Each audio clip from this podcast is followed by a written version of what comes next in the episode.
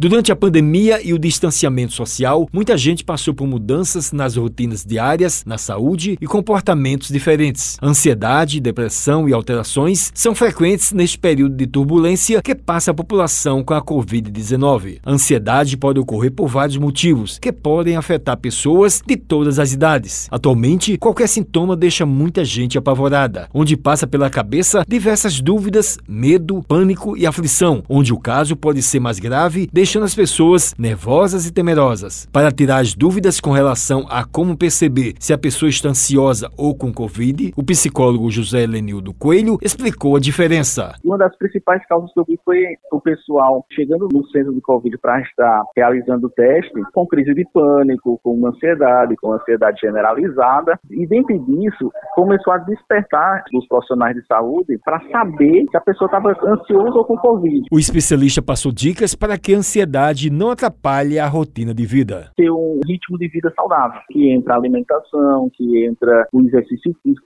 sendo acompanhado por esses outros profissionais. Que o estilo de vida seja um estilo de vida saudável. E tem também alguns exercícios respiratórios que a gente sempre pede também para que sendo feito. A ansiedade não tem como a, a psicologia ou os profissionais é, retirar a ansiedade da pessoa. José ressaltou que as pessoas ficam ociosas principalmente durante a pandemia e o isolamento social eu comecei a perceber que um dos principais pontos era aquele tempo ocioso, que os pacientes ficavam dentro de casa sem ter muitas opções para estar fazendo. Com a chegada da pandemia, as pessoas passaram a conviver dentro de casa e todas as instituições de, e órgãos solicitavam que as pessoas ficassem dentro de casa e com isso sobrou muito tempo ocioso. Procure preencher com coisas saudáveis. Ler um livro, fazer vídeo chamada com pessoas que a pessoa gosta, ligações, mas procure de alguma forma estar próximo. Wellington Sergio para a Rádio Tabajara, uma emissora da EPC, Empresa Paraibana de Comunicação.